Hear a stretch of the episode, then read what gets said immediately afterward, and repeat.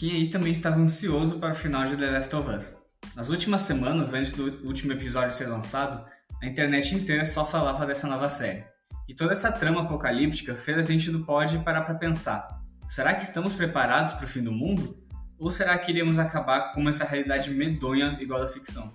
Como sabemos, a realidade de The Last of Us é construída num cenário pós-apocalíptico, como resultado da mutação de um fungo devido às mudanças climáticas.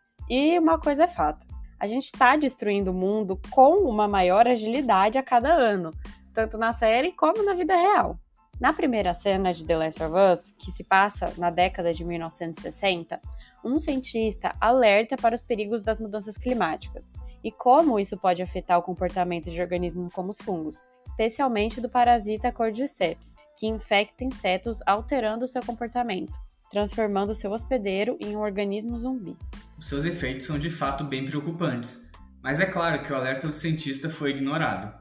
E é dessa forma que, décadas depois, lá em 2003, esse fungo se adapta ao aumento de temperatura causado pelas mudanças climáticas e passa a infectar humanos.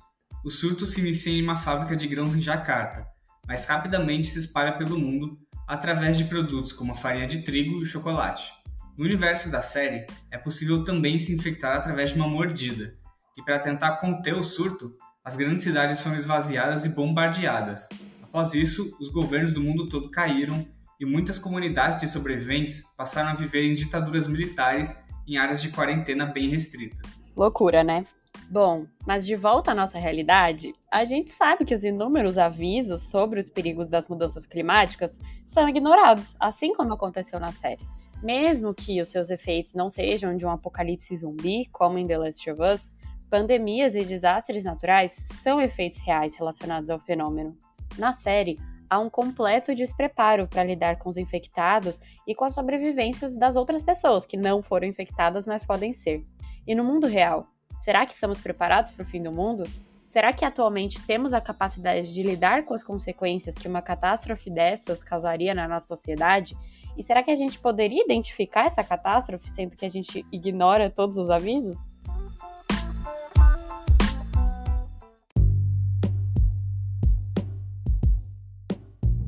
Bom, e é a partir daí que surge o conceito de desenvolvimento sustentável.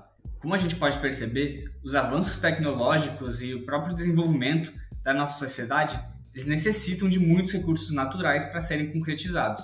E bom, o desenvolvimento sustentável, essa ideia, prega justamente que a utilização e exploração desses recursos seja de forma consciente para que esses não se esgotem nas próximas gerações e também para minimizar os danos ao meio ambiente que essa exploração causa basicamente a ideia de cuidar dos recursos que temos hoje de uma maneira consciente para garantir que as próximas gerações sobrevivam ainda no planeta em que nós habitamos.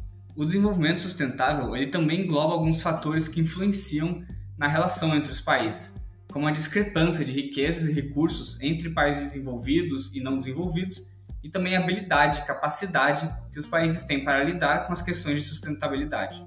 A gente sabe que sustentabilidade é uma palavra muito complexa, né? Não é uma coisa que a gente entende fácil. Dentro desse pensamento, em 2015, a ONU propôs uma agenda composta por 17 Objetivos de Desenvolvimento Sustentável, ou os famosos ODS. Eles têm a finalidade de agir contra as mudanças climáticas, contra as desigualdades, assegurando direitos humanos, enfim, eles querem mostrar ao mundo que desenvolvimento não é só crescimento econômico, até porque de que adianta ser um país rico e não ter com que gastar?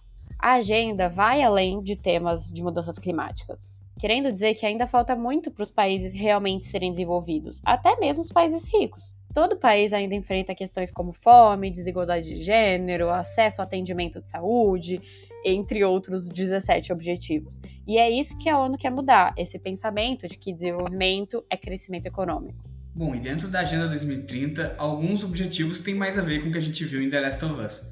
O 13º ODS, intitulado Ação contra uma Mudança Global do Clima, pretende reforçar a capacidade de adaptação dos países aos riscos dos desastres naturais que aparecerão com o avanço das mudanças climáticas. Esse objetivo é baseado no Marco de Sendai para a Redução de Risco de Desastres, um documento oficial elaborado pela ONU e que conta com uma linha de ação e diversas metas, que envolvem compreender que esse risco existe e então fortalecer os governos para melhorar a preparação dos países para essas catástrofes.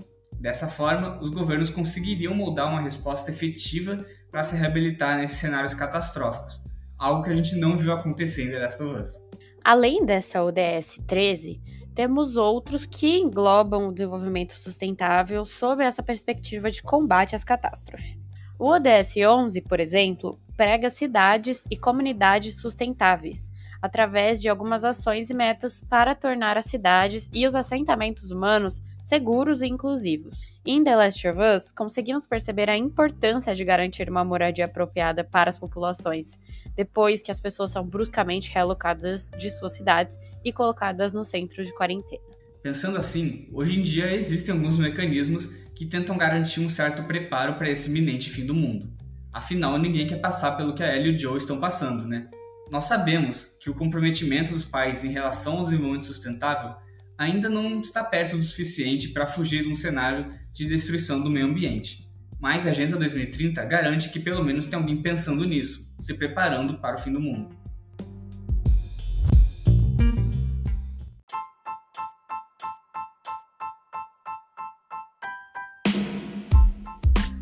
Você acabou de ouvir o Pit Stop Global, um projeto do Pod RI que conecta o mundo com o seu dia a dia.